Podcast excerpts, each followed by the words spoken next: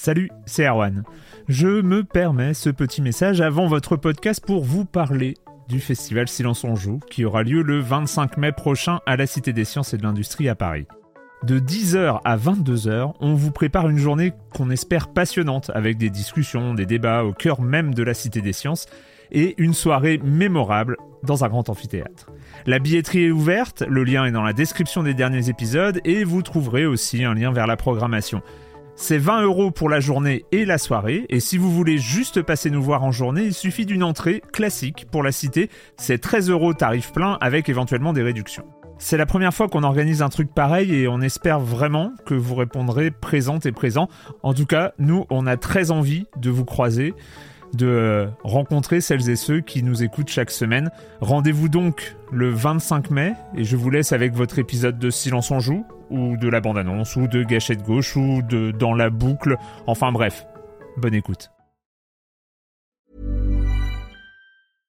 Hey, I'm Ryan Reynolds. At Mint Mobile, we like to do the opposite of what Big Wireless does. They charge you a lot, we charge you a little. So naturally, when they announced they'd be raising their prices due to inflation, we decided to deflate our prices due to not hating you.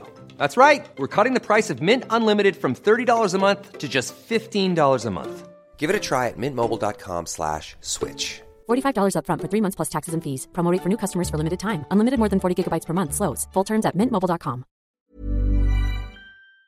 Silence en joue, Erwan Cario, bonjour.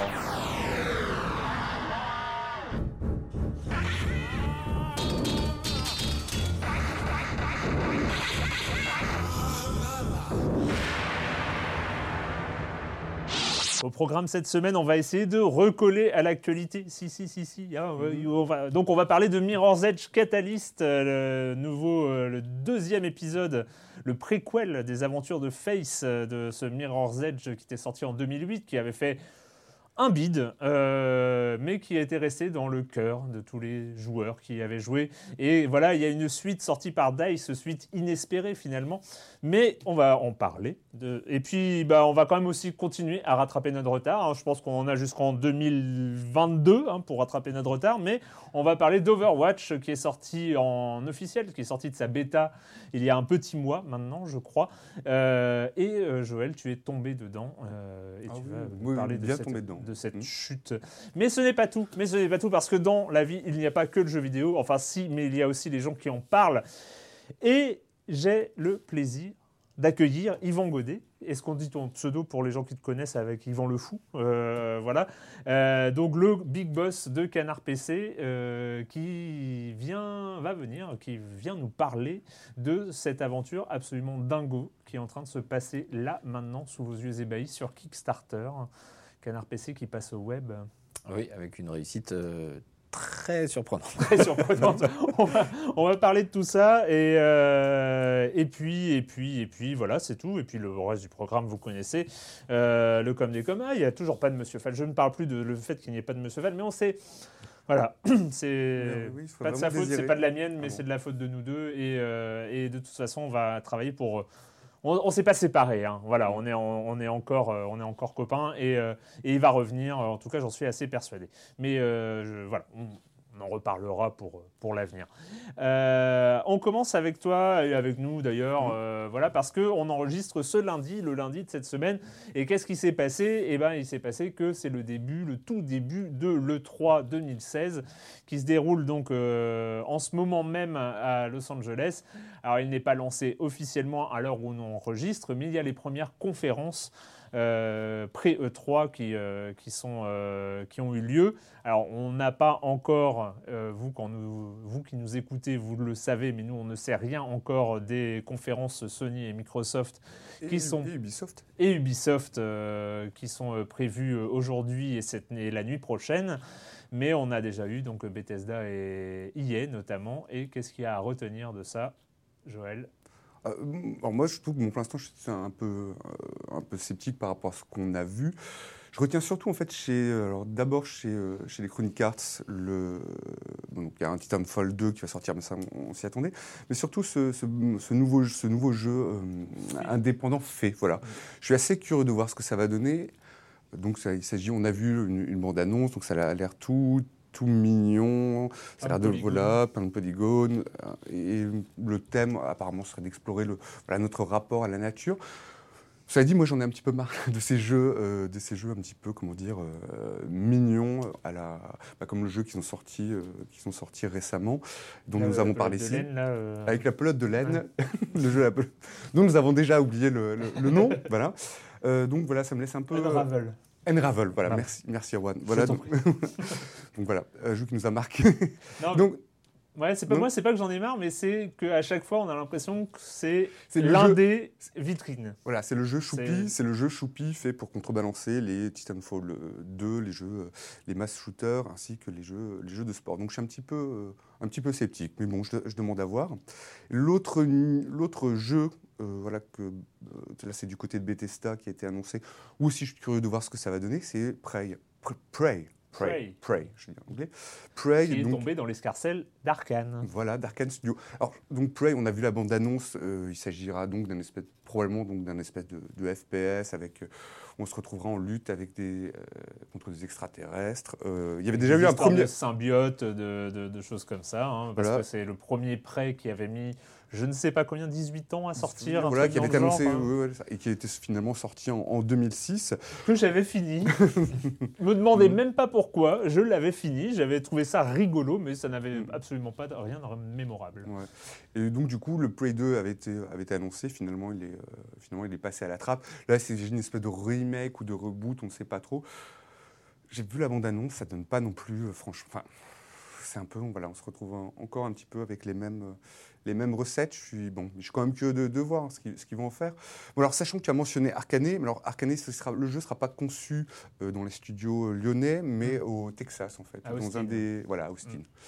Voilà, moi pour l'instant, je, voilà, je suis un petit peu, euh, voilà, un petit peu sceptique. Euh, Microsoft devrait annoncer sa, voilà, sa, sa Xbox, enfin côté hardware, Microsoft devrait annoncer sa Xbox, plus, euh, plus, plus, qui sera plus, plus petite et, euh, et plus, plus performante. Bon, voilà, à part ça. euh, À part ça, quand même, euh, sur, ce qu'on a, sur ce qu'on a vu euh, côté Bethesda, bon, on a vu des, pas mal de choses concernant Dishonored 2, Mhm. euh, toujours chez Arkane qui va sortir à la fin de l'année. Bon, ça, on n'est pas surpris outre mesure, même si ça a l'air encore une fois très bien. On a vu beaucoup de gameplay qui, moi, m'ont rappelé des très bons moments du premier Dishonored. C'est vrai que c'est en regardant ces images de gameplay que je me suis dit, mais c'est vrai qu'on n'a pas vu de choses équivalentes à- au premier Dishonored. Ce, ce- côté très mobile de se téléporter, de, jouer avec les éléments, de jouer avec, euh, avec les décors et tout ça. Et pour le coup, moi, ça m'a remis un peu dans ce côté attente, alors que finalement, bon, jusqu'ici, on avait eu des cinématiques et euh, bon, c'était joli comme toutes les cinématiques et euh, voilà. Mais là, avec avec des vidéos de gameplay, je me remets à attendre Dishonored 2. Euh, côté Bethesda, il y a eu l'annonce euh, de Quake, quand même, le, Et oui, le reboot. un euh, reboot, un remake. ouais. un remake. Bon, là, euh, on suit un peu Doom. hein, euh, Mm. Voilà, c'est assez rigolo de retrouver. euh, allez, on a Doom, on a Quake, on remet plus de numéros, on, repart dans les années 90. Voilà, comme, et- comme ils ont refait euh, Wol- Wolfenstein. Enfin bon, c'est un peu. euh, voilà, donc euh, retour du, du fast FPS, hein, comme on, comme on l'appelle. Et quand même, euh, alors c'était en dehors, des, en dehors des, des deux conférences, mais euh, il y a eu beaucoup de choses sur Mafia 3, là aussi euh, attendu euh, en octobre prochain. Euh, on a vu pas mal de choses.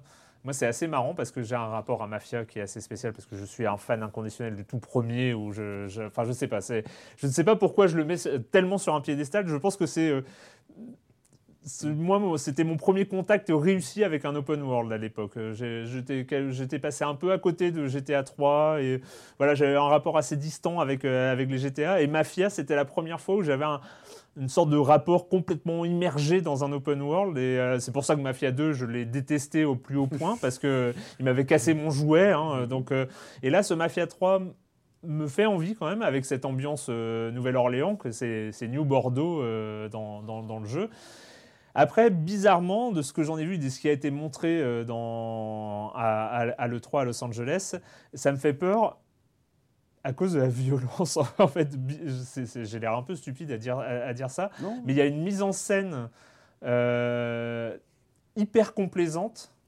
En plus avec ce réalisme des, consoles de nouvelle génération. Et il y a, une mise en scène qui a l'air très complaisante vis-à-vis de la violence, parce que le héros, euh, donc, qui est un trait, euh, c'est, on, est, on est très dans la vengeance, dans, euh, dans la vendetta, dans, ce genre de choses. Le héros se trimballe toujours avec, un, avec un- une sorte de, poignard de guerre. d'une taille très impressionnante et a priori tranche des gorges, enfin voilà. Et et- et il y a autant le jeu me fait envie par son ambiance, parce qu'on en a vu en termes de, gameplay, en termes d'univers, en termes de même de variété. Euh, il y a les bayous, il y a euh, le quartier français, enfin voilà, il y a tout, toute cette modélisation de la Nouvelle-Orléans, qui n'est pas la Nouvelle-Orléans, mais c'est...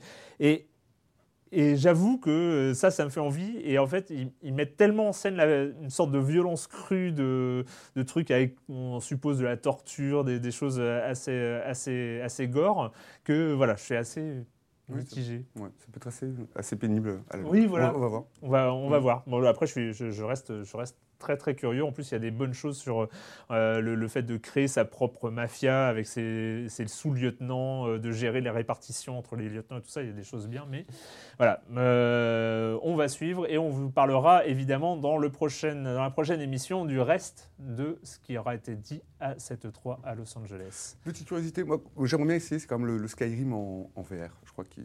si je me- Non, c'est le Fallout, pardon, le Fallout 4 en, en VR, où je suis assez, euh, assez curieux de voir ce que ça va donner.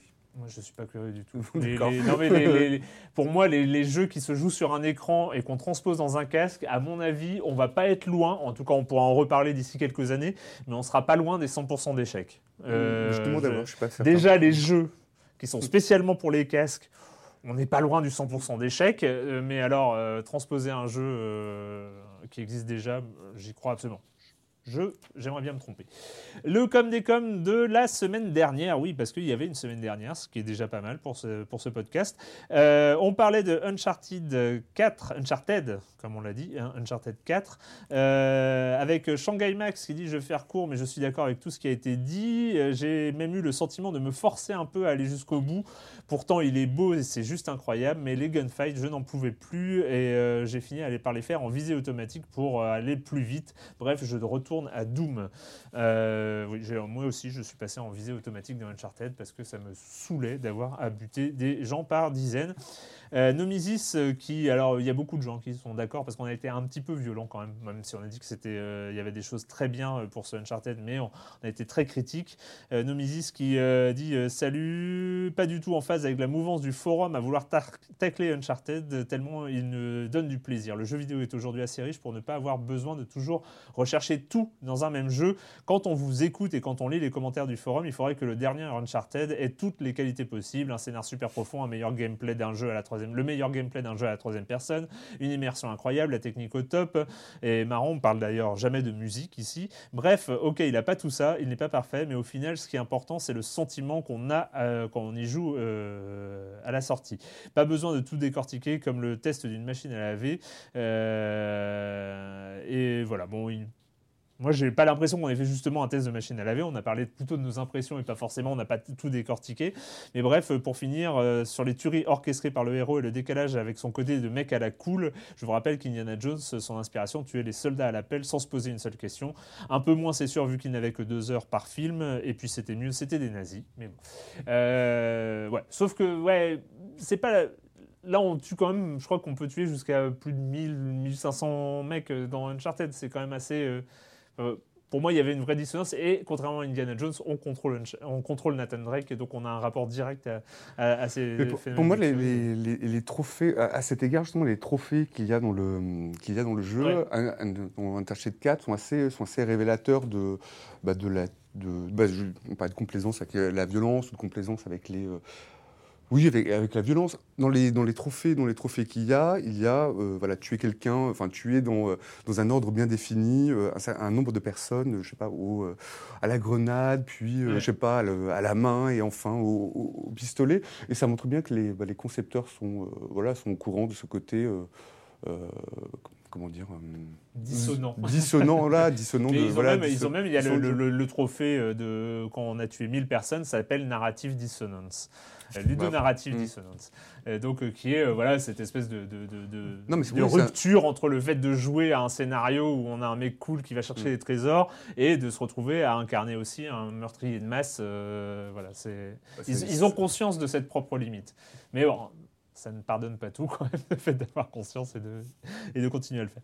Euh, juste euh, Red qui nous dit à propos de No Man's Sky dont on a parlé en intro, euh, Franz a dit il aurait dû sortir en tant que petit jeu vachement sympa et au final Sony en fait une espèce de triple A un peu par la force des choses et maintenant on a des attentes démesurées et j'ai peur qu'on lui fasse des reproches. C'est la citation de Franz et Red qui dit je suis hyper d'accord. Apparemment chez Sony les leçons de Puppeteers, de Rain et surtout d'Unravel n'ont pas encore fait école. C'est très bien de soutenir les indés mais il faudrait un peu rationaliser la com.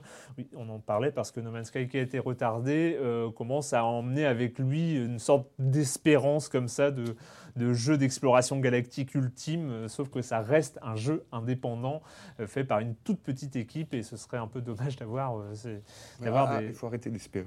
Voilà, faut, Voilà. faut arrêter d'espérer. Sauf que euh, les joueurs n'arrêtent pas d'espérer. D'ailleurs, euh, l'impatience est la première euh, caractéristique des, des gamers euh, aujourd'hui et de toujours d'ailleurs.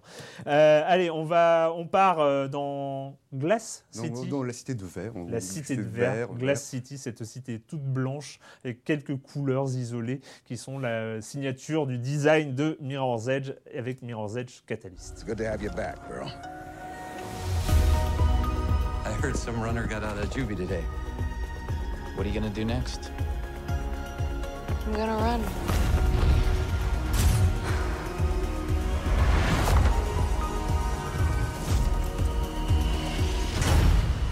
I'm gonna send a clear message to Kruger. Then you'll have to shoot me too.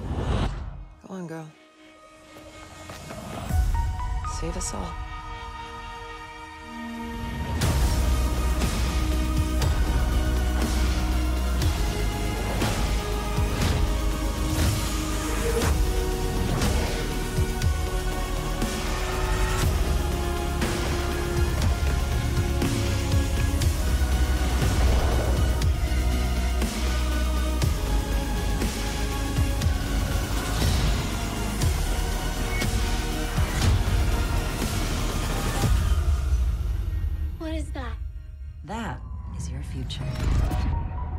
C'est le grand retour de Face. Face, euh, on n'espérait même plus la voir parce qu'en 2008, euh, elle sortait sur Mirror's Edge qui était, euh, si je me souviens bien, une sorte de même à l'époque, de surprise, parce qu'on reprochait beaucoup aux grands leaders, aux grands éditeurs de se, euh, de, de- de se baser sur leurs licences récurrentes et de ne faire que des numéros 2, numéro 3.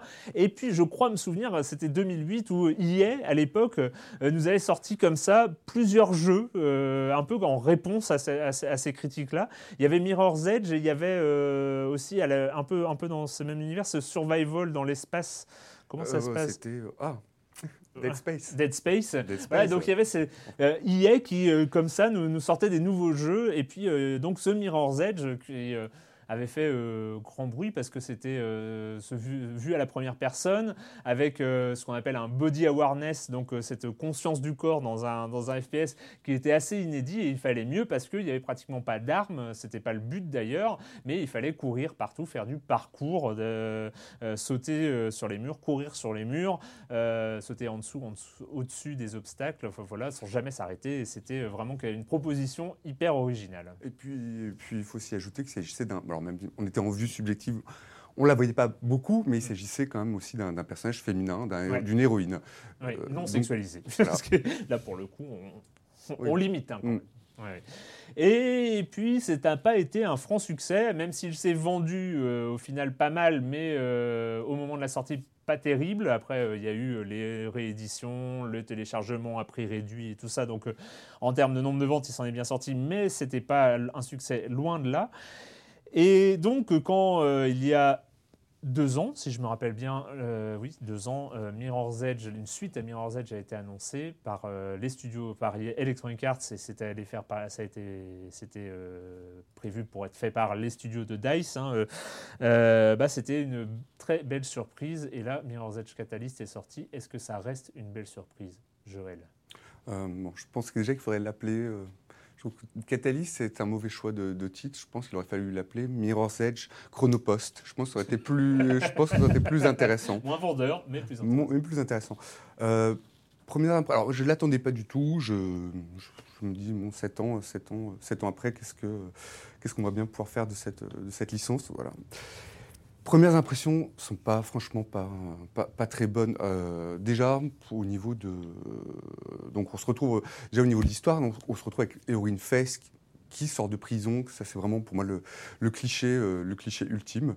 Donc, la sortie, la sortie de prison, où elle va reprendre ses activités de, de messagère. De messagère, donc dans cette, dans cette euh, cité utopique où, euh, voilà, qui est contrôlée par, euh, par l'État et par euh, une organisation, par une organisation dont, je- dont je me rappelle le, le- voilà, dont je me rappelle plus le, le nom, Krugertech. Et finalement, moi qui, alors, j'avais quand même deux trois espérances. Je m'attendais un petit peu à en savoir un- davantage sur Face, à retrouver, à comprendre les différentes, je sais pas, facettes de, de sa personnalité, à explorer un peu ce qu'elle était. Et au final, bah, pas, pas vraiment. C'est-à-dire qu'on est balancé dès le début avec des personnages. Donc, avec, euh, d'abord, on a une scène de voilà des tutoriels qui sont plutôt bien amenés, mais après, on est balancé avec des personnages secondaires qui sont euh, qui sont vraiment comment dire écrits avec euh, écrits euh, leur, leur comment dire leurs caractéris- caractéristiques tient euh, tient en une ligne. Ils ont aucun aucun intérêt. On se retrouve également avec un doublage français qui est horrible. Ouh, alors ça, le doublage français. Alors j'ai entendu, bizarrement, j'ai entendu du bien des dialogues en VO, mais alors en français, c'est juste une catastrophe industrielle. Ouais, Enfin, c'est- c'est- voilà, on sent bien que les, euh, bah, que les, les- bon, les acteurs ils font comme ils peuvent, euh, voilà, ils reçoivent, euh, ils, jouent sans, sans avoir euh, le, Alors, des- ça sans, sans même ça pulse, oui, sans avoir forcément le, le scénario tout entier entre les mains, sans avoir les, les images. Bon, bref, je, c'est pas leur, voilà, leur- c'est pas leur, Mm. comment dire, leur crédit que je mets, ce, qu'on, qu'on peut mettre sur ratage total. Euh, et puis alors ce monde, je trouve qu'il est mal. euh, alors donc un monde ouvert, alors que le, le premier était, euh, était linéaire, donc ça c'est vraiment la, la grande nouveauté. Mais ce monde ouvert nous est annoncé sans aucune tension, sans aucune espèce de tension, je sais pas, dra- dramatique. Euh, il est balancé comme ça d'enjeux. Un monde qui plutôt qui reprend les codes, comme tu le soulignais, Erwan, du, précédent. Donc c'est très, euh, très blanc. On a des repères de couleurs davantage que dans le, davantage que dans le précédent.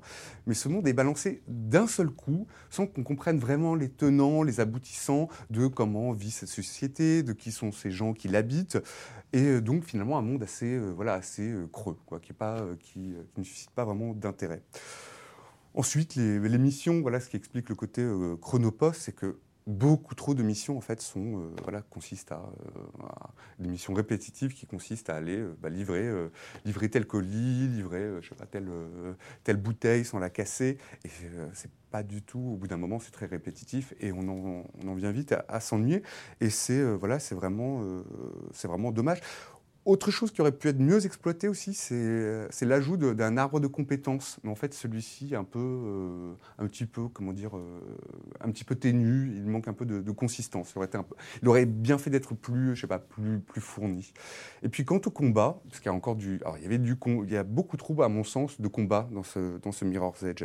Alors que bon, finalement, on aurait pu pu vraiment s'en passer quoi. Et des combats qui sont pas très bien, qui sont un peu, euh, qui sont un peu comment dire, euh, imprécis, un peu brouillons avec des avec des soldats d'ailleurs, ou des soldats, des, des vigiles, enfin appelez-les comme vous voulez, qui présentent toujours les mêmes caractéristiques. Voilà. Donc euh, finalement, moi, je, plutôt, euh, c'est un jeu que je ne finirai sans doute pas Ouais. euh, parce que je, je trouve qu'il suscite pas du tout.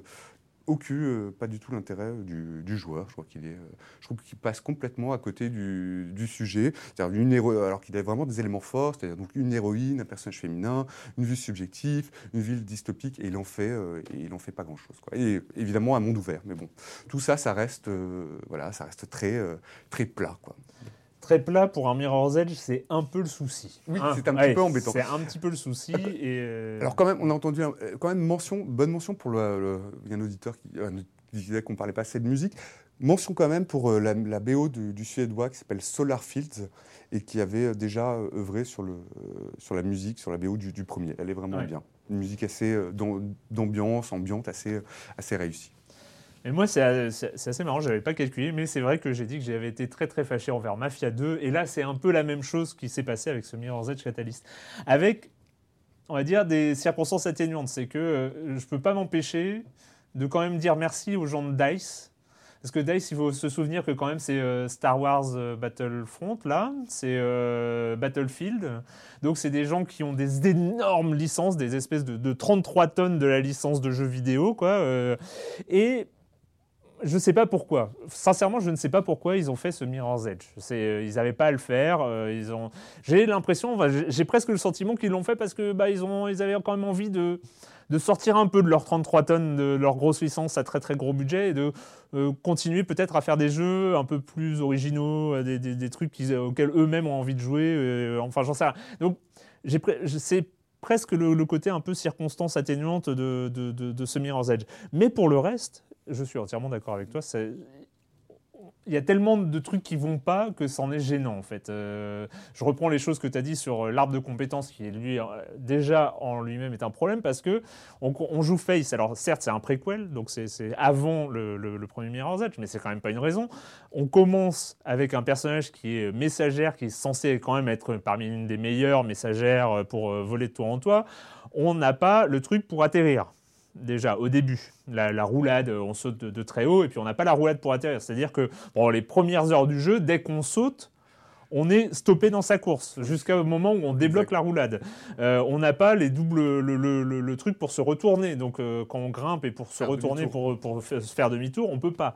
Euh, pareil, on peut pas passer d'une paroi à l'autre, de courir d'une paroi et sauter sur une autre paroi.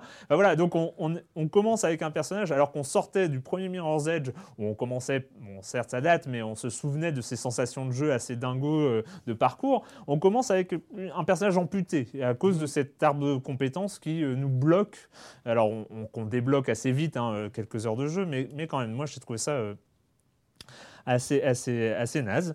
Euh, pour les combats, moi je trouvais déjà que dans le premier il y en avait trop, euh, mais là ils ont continué à en mettre, euh, même si ils ont mis des, des systèmes où quand on court, on peut taper en, un peu rapidement les, les gens pour juste les, les- traverser les, les zones, mais il y a certains moments où on est obligé de, de se fader les combats et c'est une plaie Oui, c'est- absolue. ouais. Enfin, véritablement. c'est- un vrai problème. En plus, les animations dans les combats font pitié, quoi, parce que quand il y a deux mecs qui se cognent, on ne sait pas comment ils ont animé les trucs, mais on a juste l'impression d'avoir deux pantins comme ça qui se cognent et qui tombent. Enfin, c'est horrible. Et puis, il y a ce problème structurel d'avoir fait un open world. Alors, euh, c'est- et je trouve que c'est problématique à plein de points. C'est une erreur de design à tous les niveaux quand on veut faire un jeu comme Mirror's Edge. Euh, au niveau de l'univers, c'est un problème parce qu'on ne voit que les toits. Euh, C'est-à-dire un open world citadin, euh, il y a quand même un, un truc de vie euh, lié à cet open world. Sauf que là, bah, vu qu'on est sur les toits, on est en open world, mais il n'y a pas de vie. Il n'y a personne sauf les gardes. Donc en fait, on est sur un open world Où il y a, Euh, ouais. ouais, il y a et quelques deux trois, personnes- per- quelques personnages un peu euh, deux, trois personnes égarés qui, euh, ouais, sont, qui- qui sont perdus dans la qui, cité. qui est un problème en soi, parce que ces personnages ne sont là que pour donner des missions secondaires. Donc en fait, les seuls gens qu'on croise ont des espèces d'auréoles rouges autour d'elles, et il faut aller leur parler pour leur dire, euh, bah, va livrer ça à l'autre, parce que oui, soit ils donnent les missions, soit ils reçoivent les missions. Donc euh, grosso modo, ils sont jamais là par hasard. Ce qui est un problème, donc c'est un open world sans vie, ou alors de PNJ donneurs de missions, ce qui est une catastrophe. Ensuite, euh, c'est un open world quand on a la nécessité, comme pour le premier, d'avoir un gameplay ultra précis, c'est-à-dire d'avoir un level design. C'était ça qui était pour moi la force du premier, c'est d'avoir un level design qui est un peu dingo, où on est obligé de sauter d'une paroi à l'autre, de rebondir, de, euh, prendre des risques, d'avoir des effets visuels, parce que, enfin voilà. Euh, là, et vu qu'on est en open world, on ne peut pas avoir, enfin, on a un level design qui est travaillé quand même, mais finalement on se retrouve avec un level design à la Assassin's Creed. C'est on est vraiment là-dedans, c'est-à-dire Assassin's Creed, c'est Ouais, bah, Assassin's Creed, fait- on fait du parcours dans Assassin's Creed. Mm. Et donc, mais on est en open world, donc on a du level design marrant, où on a des corniches, des trucs à passer, à sauter, à, à s'accrocher et tout ça, mais ça fait pas un... Enfin, c'est répétitif, c'est c'est original euh, pour se promener, mais c'est pas original en termes de, de jeu, de, de cœur de jeu. Euh, Assassin's Creed, c'est pas le cœur du jeu de, de- de courir, euh, de courir sur les, sur les toits. Il y a, deux- il y a autre aspects, chose. C'est un des aspects. Sauf que là, c'est le cœur. Et du coup, on se retrouve à faire. À, enchaîner comme ça les, les missions de livraison et tout ça en open world avec des trucs soit approximatifs, soit qui, euh, qui- qui- où on est déjà passé, parce qu'évidemment, on passe beaucoup de temps à, à passer par les mêmes endroits. Et donc, du coup, il y a plus euh, cette sensation comme ça de, de, de- de- de Yamakasi, où on fait les trucs un peu à l'arrache, où on voit les trucs au dernier moment, on saute, on se rattrape, Mais euh, cela tout dit, ça. cela dit, tu peux, il y a, il y a ce, donc pour aider les, pour aider les joueurs, il y a ce, il y a ce sens urbain, enfin il y a un- Le entre guillemets urbain, oui, le sens urbain, GPS, euh, qui un GPS amélioré qui permet justement de tracer, enfin de voir le, enfin qui trace le chemin qu'on Ouais. qu'on peut prendre. Est-ce que toi, par exemple, tu l'as désactivé? Non, je l'ai pas. euh, peut-être, ah, bah, c'est peut-être aussi. euh, euh, Alors, je oui, si, non, j'ai essayé de le, dé- oui, j'ai essayé en le désactivant, ça a été une encore pire, hein, parce que en fait, le problème de ce level design euh, open world, c'est qu'il y a plein d'endroits où c'est mal branlé. Euh, où, euh, tu- alors j'ai fait une fois, je me suis retrouvé coincé euh, à côté d'une baie vitrée sur un petit rebord où je ne savais plus quoi faire parce que j'avais euh, nulle part où, où repartir. Donc je suis sauté, j'ai sauté dans le vide. hein. Donc, ce qui était, enfin, c'était et puis même en fait je, suis revenu au même endroit donc en fait j'étais obligé de reprendre ma sauvegarde enfin de reprendre le dernier point de contrôle parce que il me remettait au- enfin bref c'était là je- ça m'a un très mauvais souvenir Euh, et on retrouve dans quelques missions à l'intérieur, quand euh, justement quand le sens se- désactive, euh, le sens urbain là se désactive, parce que c'est des missions d'intérieur, on retrouve parfois les sensations qu'on avait au premier. Mais le cœur du jeu, qui est cet open world, est vraiment problématique parce qu'on on a vraiment l'impression d'avoir toujours des trucs approximatifs quand on a envie d'avoir un level design mais fait au, fait au millimètre. Quoi. Pour moi, ce côté, euh, enfin pour moi, ce côté, euh, enfin je répète, hein, ce côté approximatif du jeu se reflète dans le côté complètement approximatif du, du scénario. Oui. C'est-à-dire, euh, c'est un- euh, scénario qui n'est pas, qui n'est pas du tout, qui n'est pas du tout fouillé. Enfin, justement, quand on construit un, un open world, il faut, il faut, bah, il faut mettre les, les mains dans le cambouis. Quoi. Il faut donner du sens à tout ce qu'il y a, et il n'y a pas, il y a pas grand-chose. Et puis, puis bordel, faut écrire, quoi. Faut écrire des, euh, des dialogues dignes de ce nom, pas des trucs, euh, pas des trucs des- pour euh, gamins d'école primaire, quoi. C'est pas possible. Et le dernier point qui est pour moi un point important, c'est la surreprésentation de l'accessoire, le grappin, qui est une catastrophe de jeu. Enfin, c'est c'est vraiment horrible. C'est-à-dire que euh, pour ceux qui aiment jouer avec un grappin, euh, bah, euh, même dans Batman, enfin voilà, c'est quand même pas l'accessoire qui débarque dans le jeu vidéo avec Mirror's Edge Catalyst. hein. C'est quand même un, un accessoire de gameplay euh, qui a quand même quelques décennies derrière lui dans le jeu vidéo, le grappin. Et ben là, c'est juste la pire catastrophe de l'univers, c'est-à-dire qu'en fait, bah pour accrocher avec son grappin, soit s'en servir en balancier, soit en tiro, enfin, je sais pas, on appelle ça pas tyrolienne, mais en, en- rappel, en rappel, voilà. Euh, bah, il faut être à un endroit précis, dans un petit rond précis, où le truc se déclenche, où il faut appuyer sur la touche à ce moment-là. Et si on est un peu à gauche, un peu à droite, et ben à la place de sauter, de s'accrocher avec son grappin face, elle tombe dans le vide comme une conne.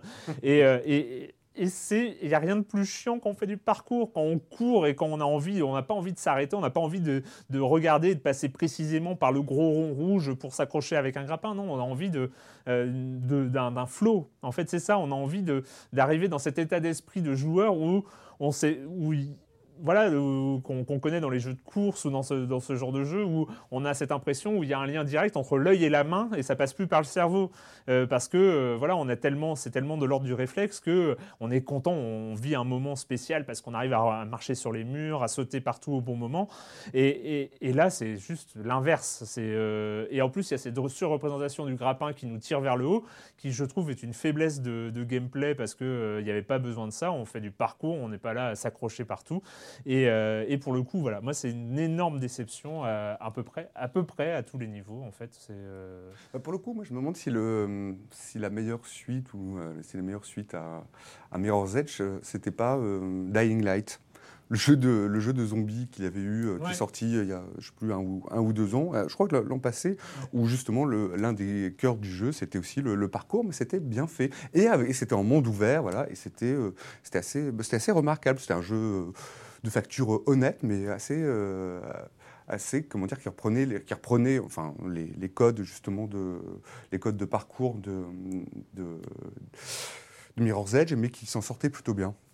Mais de, de- de fait, là, je pense que Mirror's Edge, Mirror's Edge, euh, rentre dans la catégorie des jeux qu'il ne fallait pas mettre en monde ouvert. Le monde ouvert n'est pas forcément une bonne idée. Et euh, des fois, avoir des, li- des, des- des- des parcours balisés, justement dans ce moment où il faut faire du level design un peu original à chaque fois, eh ben, euh, c'est. Voilà, il n'y a pas. euh, on ne doit pas forcément tout mettre en monde ouvert. Et justement, pas, surtout pas quand on a de- des besoins comme ça en, en level design. Bref. Je pense qu'on a fait le tour. Oui, ça va. Hein, on a fait le tour de ce Mirror's Edge, Catalyst. Alors là, pas de générique, pas de générique, euh, pas de, de musique parce que vous n'avez pas mis de, de- Si vous avez mis une musique dans votre vidéo. Ah oui, oui, une musique. Et quelle musique, Ah, j'aurais pu prendre la, la- la vidéo de. De, de la musique de, de la vidéo de Canard PC euh, qui euh, débarque sur Kickstarter.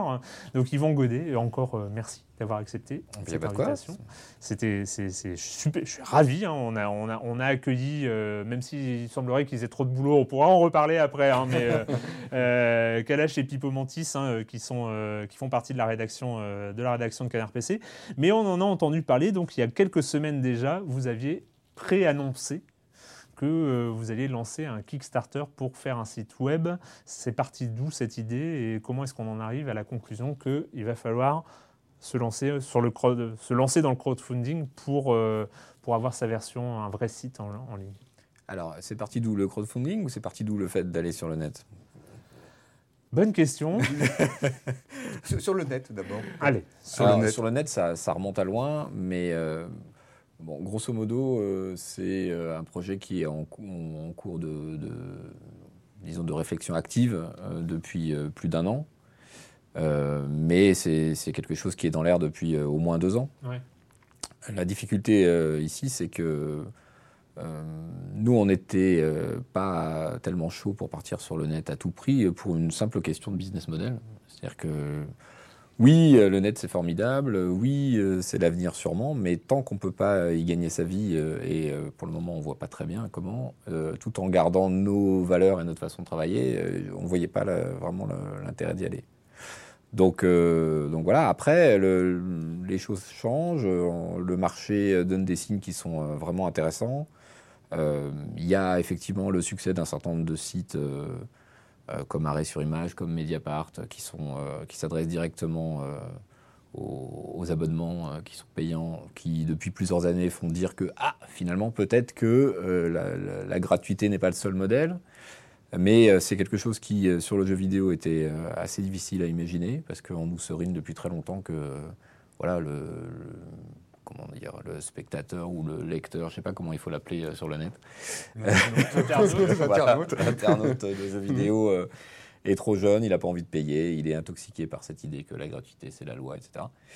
Euh, on n'y croyait pas des masses, d'abord parce que nous, on a quand même un lectorat qui, malgré tout ça, continue à acheter du papier. Donc on, on a en nous cette conviction que la, la qualité, euh, il y a toujours de la place pour la qualité et que si elle est payante, il y a forcément des gens qui sont prêts à payer à un moment ou à un autre. Euh, donc euh, il a fallu que cette, euh, cette, cette idée euh, prenne un peu de poids. Le, le fait que Gamecult lan- lance son offre mixte euh, avec un certain succès, c'était un signe de plus. Euh, Culte premium, hein, euh, on, on peut, on ne peut que conseiller alors parce Ah que oui, les- les- accès les- à des, vraiment des, voilà. accès des, des- des éléments, euh, enfin des articles, des, Des enquêtes, dossiers, des dossiers ouais, qui ouais. sont euh, qui sont généralement, enfin qui sont très complets, plutôt bien faits, enfin aussi. Mm. Donc euh, Voilà, donc Ouais. là c'était quand même la première fois que euh, voilà, l'audience jeu vidéo, on avait une preuve tangible qu'elle était prête à payer pour un certain nombre de choses. Donc euh, c'était c'était très intéressant pour nous, même si à cette époque-là, quand ils sont lancés, notre décision était quasiment déjà prise, Ouais. mais c'était un signe de plus. Euh, et puis il y a le fait que aujourd'hui sur euh, le, le jeu vidéo euh, online, le modèle de la gratuité est, est en flamme. Enfin, il est voilà. Donc euh, il est Oui, dans une impasse. très flamme, clairement. ah oui, pour- Il est dans une impasse. Selon Mm. moi, il est dans une impasse. Pourquoi Le- Risque structurel. Bah, Parce que les revenus de la publicité euh, sont en chute libre, euh, parce qu'aujourd'hui, un certain nombre d'acteurs sur ce créneau-là sont obligés de choisir entre euh, se vendre au plus offrant ou bien faire des compromis sur la qualité et sur l'intérêt rédactionnel dans une espèce de course à l'audimat qui fait que c'est plus possible. Enfin, voilà. Donc nous, de toute façon, ce modèle-là, on ne peut pas aller dessus. C'est incompatible avec notre façon de travailler. Donc euh, c'est aussi, alors là on en arrive au Kickstarter, c'est l'intérêt d'une plateforme de crowdfunding comme Kickstarter, c'est de pouvoir dire, un, on a besoin de sous pour faire un site web. Deux, on a besoin de savoir s'il y a un marché. Hop, on a une réponse à ces deux questions vraiment, vraiment euh, primordiales en, en un seul euh, modèle. Donc c'était, c'est la raison de, de l'appel euh, au financement participatif. C'est d'une part effectivement de réunir la somme pour pouvoir créer une plateforme qui soit digne de ce nom, qui soit professionnelle, et le fait d'avoir une idée du nombre d'abonnés qui seraient prêts à répondre à, à cette offre euh, de notre part. Parce que bon, pour une PME euh, comme Canard PC, Presse Non-Stop, c'est assez compliqué de se lancer dans ce truc-là et d'avancer l'argent pour financer un site web sans avoir aucune idée de ce qui attend derrière. C'est une étude de marché temps réel. euh, Je ne sais plus où, où je le disais, mais c'est comme un sondage, mais où on vote avec sa carte bleue. Donc euh, c'est magique. Et du coup, là, le sondage, vous avez eu déjà des, ce sondage, vous avez déjà eu des, des réponses qui ont- sont très favorables. On va Ah, spoiler la fin ouais. tout de suite. hein, Ça a marché. hein, Ah, Ça a euh, marché du feu de Dieu. En moins de 6 heures, euh, en moins de six heures, l'objectif de 60 000 euros a été, euh, a été rempli. Euh, sachant voilà, c'est vous demandiez 60 000 euros pour. euh, alors on rappelle hein, pour ceux qui ne connaissent pas les plateformes de crowdfunding, mais il y a un objectif à atteindre pour les projets. Euh, si cet objectif n'est pas atteint, les gens qui ont fait des promesses de d'achat entre guillemets sont remboursés. Enfin, il y a- ils sont pas sont pas Sont pas prélevés, débités, sont, sont tout pas simplement. débités tout simplement. Et si c'est- c'est- cet objectif est atteint, les gens payent vraiment. Et puis les gens peuvent continuer à, à participer jusqu'à la fin du Kickstarter. Ça dure un mois à peu près, une, Voilà, c'est au choix de- de- Oui. du projet. Nous, on l'avait fixé un peu moins d'un mois, trois semaines et quelques. trois semaines et quelques. Et euh, donc là, vous, vous avez atteint euh, votre Kickstarter en moins de en, vo- votre Kickstarter, euh, votre objectif en moins de 6 heures et vous avez- l'avez même doublé en 24 heures. C'est ça, ouais. Et ça continue jusqu'au 30 juin. là. Là, à l'heure où on enregistre, on est aux alentours de 170 000 euros pour 60 000 euros euh, demandés. Et on est dans et combien de contributeurs? Euh, Et trois- contributrices 3100 euh, ce 3100, matin. d'accord. Voilà.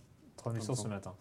Alors déjà, comment, comment est-ce qu'on se sent d'ailleurs comment, euh, quand on voit ça? Ah bah, c'est c'est incroyable parce que, bon, on l'aurait pas lancé si on n'avait pas cru que ça pouvait marcher, mais euh, avoir cette espèce de, de plébiscite euh, et c'est surtout cet empressement à nous faire savoir, euh, c'est pas seulement qu'on a réussi ou qu'on a doublé, c'est l'espèce de- de- d'empressement à nous faire savoir que oui, c'était une bonne idée, que oui, ils étaient prêts à y aller, que oui, ils voulaient absolument. Euh, ça fait un effet, euh, bah, c'était c'était une grosse surprise Ouais. quand même. Euh, nous, on s'attendait quand même à devoir un peu euh, batailler, euh, rameuter les troupes pendant un mois pour atteindre l'objectif et en espérant que ça marche. Vous aviez vu toute la théorie des, euh, du fonctionnement d'un Kickstarter où il faut atteindre 30% la première semaine, euh, demander à ses contacts proches de participer. c'est... Alors oui, c'est vrai qu'il y a des best practices, comme on dit en anglais, et on sait de- du point de vue statistique que les projets qui n'atteignent pas 15 ou 20% dans les 48 premières heures ont très peu de chances de boucler leur, euh, leur financement, statistiquement. Mm. Sur, euh, Donc oui, on savait tout ça, donc on était effectivement assez nerveux euh, la première journée. On a été tranquillisé assez vite, Ouais. du coup. C'est bien. Euh, J'avais une, question par rapport à la, par rapport à la, à la bah, liée en fait au, au- au papier, lié au papier, lié à la périodicité. Donc Mhm. vous allez, euh, vous allez passer, euh, vous allez passer sur sur le web. Donc vous allez être donc, présent tous les jours, tous les jours, 24 heures sur 24. Comment est-ce que vous, comment est-ce que vous allez gérer euh, donc aujourd'hui qui est un PC donc est, mensuel, comment bi- bimensuel pardon. Comment est-ce que vous allez gérer en fait ce passage à une à une exposition permanente? Est-ce que ça veut dire que vous allez rafra- devoir rafraîchir en permanence euh, le, le site avec des informations qui, sont, bah, qui peuvent être parfois futiles, qu'on va parfois retrouver chez le, chez le voisin? Comment vous allez gérer ça en fait? Alors le- la, la beauté du truc, c'est que euh, on va pas le gérer du tout. On- on- la, la promesse qu'on fait sur ce Kickstarter, c'est de mettre le journal en ligne. Euh, presque rien de plus. Rien de plus. Euh, quasiment rien de plus. Alors, en, en réalité, on a beaucoup d'idées, mais on ne s'engage pas tellement avant de savoir justement comment on peut s'organiser. Mais le principe, c'est que c'est le contenu du journal papier qui va être mis en ligne euh, sur le site web. Avec ce- ce- cette petite amélioration, c'est qu'il pourra être mis en ligne au fur et à mesure de sa, de sa fabrication, c'est-à-dire ne pas attendre évidemment euh, la mise en kiosque. Euh, donc euh, ça nous donne la promesse d'avoir une dizaine de jours de contenu frais au fur et à mesure que la rédaction le fait. Mais la production strictement pour le web, c'est-à-dire, comme, comme tu dis, Ouais. quotidienne au jour le jour, euh, elle sera très faible. Elle sera en fonction de, de nos humeurs et de ce qu'on pourra imaginer euh, qui, qui, qui est possible euh, à, à ressources humaines constantes. Mais non, on ne se lance pas dans un site de news. C'est vrai qu'aujourd'hui, les sites de jeux vidéo sont contraints, pour des tas de raisons dont on peut discuter, mais à faire euh, 10, 15, 20 news par jour Bien sûr. Euh, pour couvrir la soi-disant actualité, qui la plupart du temps n'en est pas en réalité. Quatre Euh, nouveaux screenshots. euh, Oui, voilà, Et. Donc euh, ça, évidemment, on va pas se lancer là-dedans. C'est, c'est pas du... ça, d'abord, ça nous intéresse pas, donc on ne tiendrait pas longtemps. Et puis ensuite, c'est pas du tout l'objectif. L'objectif, c'est au contraire de, de- d'apporter de la valeur ajoutée et d'apporter ce que nous, on sait faire sur le papier, euh, sur le web. Donc euh, c'est, c'est ce qu'on a proposé euh, lors du Kickstarter. C'est, pour ça que la réponse euh, surprend beaucoup euh, ceux qui croyaient connaître ce, ce terrain, parce que euh, les gens sont prêts euh, à avoir euh, du contenu euh, un peu décalé, mais avec euh, du caractère, avec une forte valeur ajoutée. Ils sont prêts à payer pour ça, même si c'est pas euh, la news, même si c'est pas euh, le truc dans l'instant euh, qu'on trouve effectivement a ailleurs. aussi ce que vous proposez dans une certaine, dans la radicalité qu'on connaît, celle de, de Canard PC, euh, même si dans Canard PC euh, Magazine il y a un peu de pub, pas Mhm. beaucoup. euh, là, ce que vous proposez est quand même relativement, enfin dans la galaxie jeux vidéo ça n'existe pas. C'est un site web sans pub, sans partenariat, sans sans financement extérieur en fait. C'est vraiment un, un site web financé par ses lecteurs. Exactement, ouais. Euh, au début, le projet était plus hybride que ça, c'est-à-dire qu'on s'était dit, bon, évidemment, les abonnés, on va pas leur balancer de la pub, ça n'aurait aucun sens euh, dans le, dans le modèle actuel. Donc, euh, pour, les, pour les abonnés, le site serait sans pub. Mais après tout, pour la partie gratuite, est-ce qu'on pourrait pas mettre un petit bandeau de ci, de là et, et puis, euh, à la réflexion, pourquoi, pourquoi le faire? Mm. Aujourd'hui, les, les, les chiffres d'affaires publicitaires online sont, sont en chute libre. Ouais. Donc c'est pas quelque chose qui peut changer fondamentalement la donne sur le modèle économique. Donc pourquoi embêter les gens avec ça? Donc on est parti sur un truc vraiment sans pub, donc 0% pub. Le contenu euh, gratuit euh, sur le site, et il y en aura pas mal, euh, sera absolument libre de publicité. Et, et je pense que c'est en partie ce qui a plu. En tout cas, nous, on a beaucoup appuyé là-dessus parce qu'il nous semblait que c'était un des éléments différenciants. Et, euh, et c'est un peu le cheval de bataille de Canard PC depuis très longtemps, cette, euh, cette non-dépendance à la pub ou cette dépendance minimale à la pub. Donc on recite les chiffres qui sont euh, le fait aujourd'hui la société qui édite Canard PC, elle, elle vit à 15%, euh, 15% de son chiffre d'affaires seulement vient de la publicité. En réalité, c'est moins que ça. J'ai pas refait les calculs sur 2005 parce que j'avais la flemme, mais l'année d'avant, c'était 12 ou 13%. Ouais. Et ce qui est intéressant à savoir, c'est que sur le chiffre d'affaires publicitaire de Press Non-Stop, il n'y a que 12% qui vient du jeu vidéo. C'est-à-dire que le, le chiffre d'affaires de, publicitaire de Press Non-Stop, il vient du matériel, il vient des magasins. Le- les annonceurs jeux vidéo, les grands annonceurs de jeux vidéo, ne représentent que 12% de notre chiffre d'affaires Ah oui, publicitaire. donc vraiment que dalle sur. euh, Press Voilà, donc si on rapporte au chiffre d'affaires global de Press Non-Stop, c'est 2-3% Ouais. qui viennent de la publicité de jeux vidéo. Donc nous, euh, en quelque sorte, on est déjà libre de ça euh, dans, une grande mesure. Et on, propose juste de pousser le, cran un, poil plus loin euh, sur le web. J'ai une autre question qui est liée aussi au, passage sur, Internet. Donc vous dites que c'est donc le, contenu du journal qui va être voilà le contenu du journal qui va être mis qui va être mis en ligne. Mais alors qu'est-ce que vous faites de, l'usage de la vidéo, de, la vidéo qu'il y a dans bah, dans jeux vidéo par exemple J'imagine que vous allez bien quand même illustrer les, les articles, enfin ne serait-ce que ça, illustrer les articles par des vidéos. Non, Non. Pas, même pas. A priori, non. Euh, on a fait très attention de ne pas faire de promesses là-dessus, ni sur des podcasts comme celui-ci, ni euh, sur de la vidéo qui est euh, le, le- le nouvel Eldorado, soi-disant, de- de- des sites web. Euh, Il y a plein de raisons à ça. Franchement, Ned Sabes et Pipo sur Twitch, moi je veux pas dire. hein, euh, c'est une idée comme ça, hein, mais tu les mets tous les deux. euh, Enfin, déjà mettre Ned Sabes sur Twitch, ça, ça serait pas mal. hein, déjà. Ça serait une sorte d'exploit quand même. Voilà, il est déjà venu dans Silence on joue, ce qui était euh, une sorte de, de- de couronnement absolu, mais. euh, À condition qu'il n'y ait pas de photos ni de vidéos. oui, voilà. Ouais, je, vois, je vois très bien. non, après, il y a une. euh, Je, je vais être vieux jeu et, et un peu casse-pied, mais euh, faire de la vidéo, pourquoi faire? Euh, Si c'est pour montrer quelqu'un qui joue, quel est l'intérêt? Euh, Sans même parler du fait que tout le monde le fait et qu'on peut trouver mieux ailleurs. Euh, faire une émission euh, Peut-être, mais il faudrait un concept, il faudrait euh, être sûr qu'une émission de Canard PC apporte quelque chose par rapport à, une émission qui existe déjà, hein, comme celle de Gamecube par exemple. Euh, on n'est pas dans le. On n'est pas une société technologique, on n'est pas dans, le, dans la question du format, on est dans la question du quel contenu, quel sens à ce contenu et qu'est-ce que nous, on peut apporter à ce contenu. Donc, euh, pour l'instant, il n'y a pas de projet de vidéo, il n'y a pas de projet de podcast. Ça ne veut pas dire qu'il n'y en aura jamais.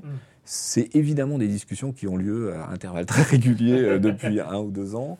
Mais tant qu'on n'a pas trouvé un, format et, bêtement quelque chose à dire avec euh, ce média-là, je ne vois pas l'intérêt de se lancer là-dedans. Surtout que c'est euh, quand même très exigeant, mine de rien, techniquement. C'est-à-dire que pour faire quelque chose qui ne ressemble pas à un contenu amateur, au sens noble du terme, mais amateur au, sens technique, il faut finalement beaucoup de moyens.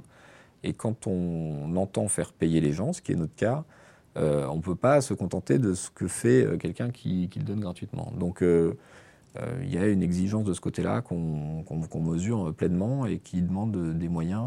Et encore une fois, un, un modèle économique que personnellement je ne vois pas bien pour l'instant. Ouais. Alors, euh, si demain euh, on a 10 000 abonnés euh, online et qu'on se dit, bah, ces abonnés, euh, on va leur donner un plus pour que l'abonnement soit encore plus intéressant. Mais alors, du coup, ça veut dire que la vidéo, il faut la réserver au premium. Du coup, techniquement, derrière, ça veut dire encore un certain nombre de choses. Bref, c'est assez compliqué. Nous, notre métier aujourd'hui, c'est de faire du contenu rédactionnel payant. Je pense qu'on le fait bien, sinon on, serait, on aurait disparu depuis le temps. Et donc, c'est ça qu'on va apporter euh, sur, le, sur le web. Je pense qu'en en échange, le web va nous apporter autre chose. C'est-à-dire que le fait d'avoir cet outil à disposition, euh, on va pas pouvoir s'empêcher de jouer avec, ça j'en suis quasiment sûr, même si on s'engage pas à du contenu supplémentaire euh, énorme, il va y en avoir, c'est fatal.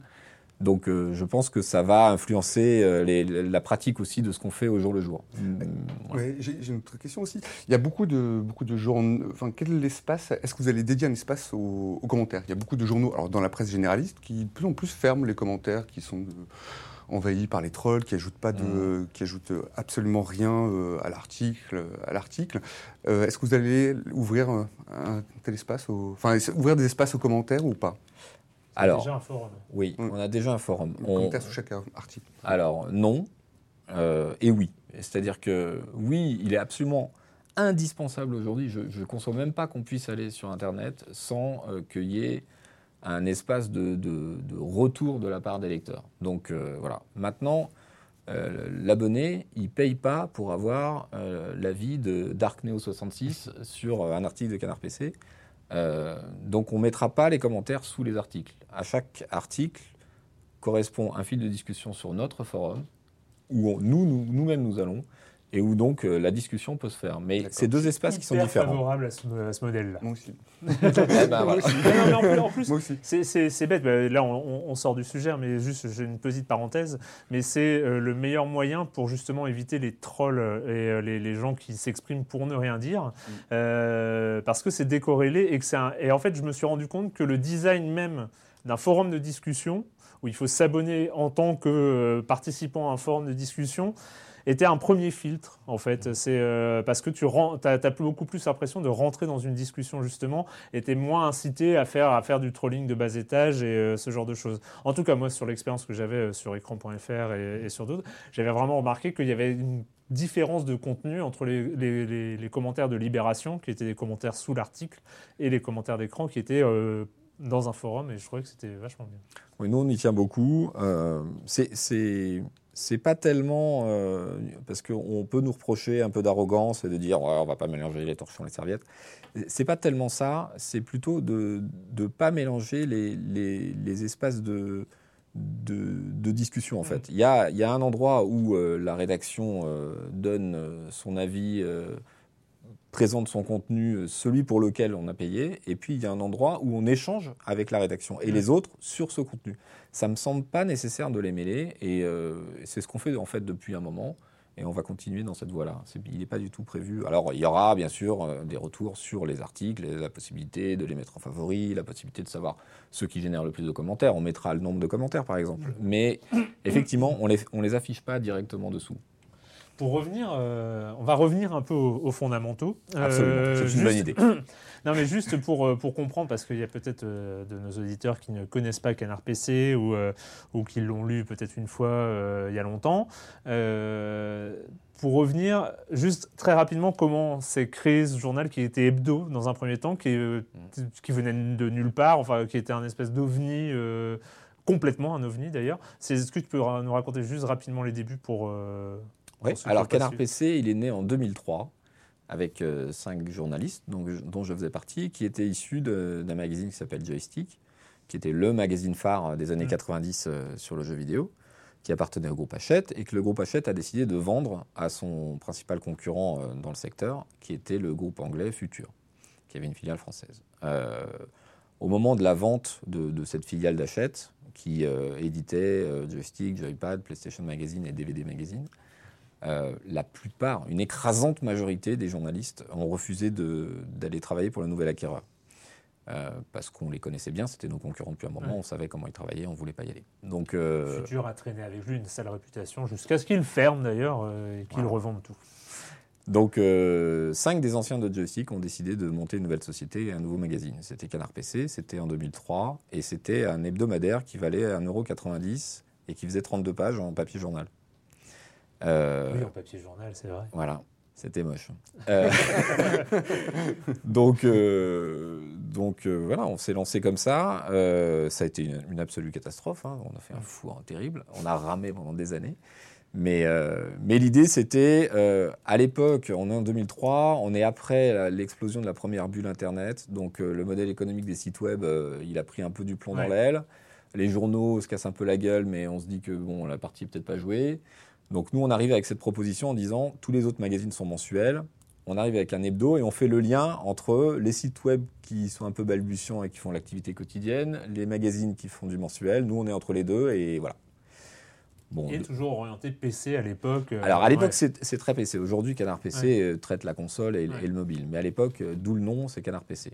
Euh, et, et on se dit, euh, euh, pourquoi pas? On va voir. On n'a pas besoin, on est cinq, on n'a pas besoin de, de- de vendre des, Ouais. des kilos. Et puis on vit dans cette espèce de d'illusion que euh, on a rassemblé les meilleures plumes de joystick, euh, qui est un magazine qui fait euh, presque 100 000 ventes.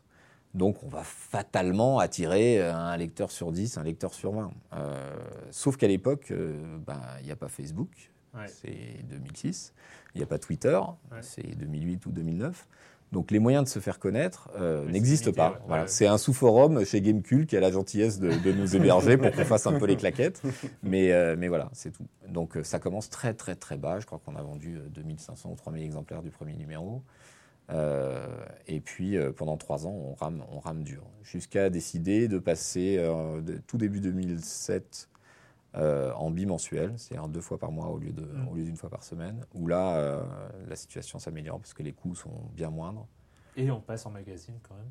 Et on passe en magazine, oui, en quelque sorte. Bon, quand même. c'est- vous avez- non, mais vous avez une vraie couverture. euh, c'est Ah, Après, il y a eu plusieurs évolutions et, et l'année dernière, la nouvelle formule fait qu'on a une couverture rigide, etc. Aujourd'hui, ça fait 84 pages. Moi, je aime beaucoup. euh, Enfin, moi, je les vois souvent passer là, sur Twitter. Moi, j'aime beaucoup vos couvertures. Je trouve assez, Mm. euh, assez percutantes. quoi. Ah, Enfin, elles expriment bien le ton, euh, voilà, le ton qui est à l'intérieur.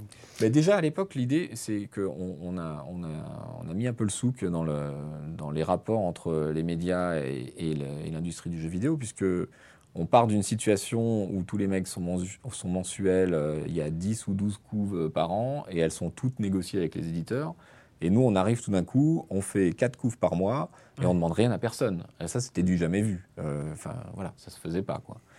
Euh, c'est une, tradition qui, qui a continué à Canard PC. Aujourd'hui, euh, Canard PC fonctionne comme un journal normal et ne demande pas forcément à dealer chacune de ses couvertures. Ça ne veut pas dire qu'il n'y a pas des arrangements ponctuels avec tel éditeur en disant Ah, mais si on peut avoir cette opportunité, est-ce que tu nous donnes la couve? Mais pourquoi pas si le jeu nous Ouais. intéresse?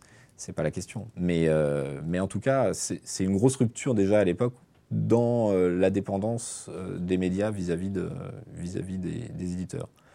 Une dépendance d'ailleurs que, que critiquaient énormément les jeunes sites web de l'époque qui arrivaient en, en brandissant haut et fort euh, le fait que voilà, eux, eux, ils rompaient avec, avec cette petite tradition d'arrangement. Je pense à Gamecult qui est arrivé là, dans- comme un chien fou dans un, dans un jeune qui. euh, et qui s'en est beaucoup plein. ju- juste- justement par des gens qui ne venaient pas de la presse spécialisée, fait, donc ouais, euh, ouais. qui ont créé ça à partir de rien sur leur propre euh, vision, euh, vision du média. ouais. Et du coup, évidemment, quand on arrive comme ça, euh, le chiffre d'affaires publicitaire du journal, pardon, est assez limité. est fatalement limité. On ne peut pas trop compter dessus. Mais nous, notre, nous l'orientation au départ, c'est plutôt, euh, on, on crée une entreprise. Mm. Euh, aucun d'entre nous a l'expérience de la création d'entreprise. Euh, on sait faire un journal, enfin on croyait. Euh, on sait écrire, mais sur les cinq fondateurs, personne n'a le, le- le gène du business Mm. ou, ou du, du vendeur de pub dans le, dans le corps. Donc on se dit, on va pas faire dépendre de quelqu'un d'extérieur, une régie, euh, un élément clé du business model. Ouais. Donc il faut créer un business model, qui, un modèle économique, pardon, qui soit, euh, qui dépende pas de ce truc-là dont euh, qui nous échappe. Voilà, c'était ce raisonnement très pragmatique qui a fait que Canard PC, dès le départ, compte pas beaucoup sur la publicité. Et donc cette ligne éditoriale qui est assez unique, qui est assez rentre dedans, euh, radicale et tout ça, c'est quelque chose que vous avez construit au fur et à mesure ou, ou euh, c'est quoi? C'est c'est un, un truc à force de se démarquer de ce qui se fait ailleurs, euh, on, on, se, on devient plus fort sur certains points, sur certains le côté poil à gratter. enfin, même si je déteste cette expression, je ne sais pas pourquoi j'utilise d'ailleurs. Euh, bref, euh, facilité. non, mais ouais, une sorte de facilité intellectuelle qui s'est passée là en direct. Mais, euh, mais, mais ce côté, ouais, vraiment rentre dedans sans concession, c'est quelque chose qui, qui est venu au fil des recrutements, des, des- les gens qui vous ont rejoint ont, ont adhéré, euh, sont allés plus loin que vous. ou, euh, Enfin, c'est Alors oui, c'est quelque chose qui était présent dans le joystick des années 90, malgré tout, parce que euh, un des gros avantages de joystick, c'était justement, paradoxalement, de faire partie d'un très gros groupe, qui était le groupe Hachette. Et donc le groupe Hachette, à partir du moment où il gère Paris Match, elle, euh, les petites récriminations euh, des éditeurs de jeux vidéo, euh, pff, ça lui passait au-dessus de la tête. Donc euh, voilà.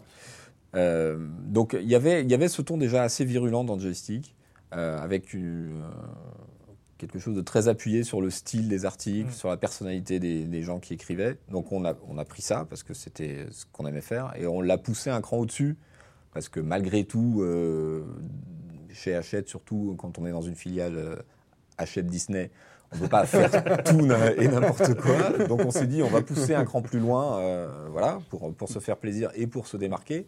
C'est aussi le, le- bon, c'est comment dire, c'est la tactique du challenger hein, d'une Mm. certaine manière. Ouais. C'est de dire moi je vais pousser là où tu as, toi tu peux pas aller. Donc euh, c'est présent dès le départ ça.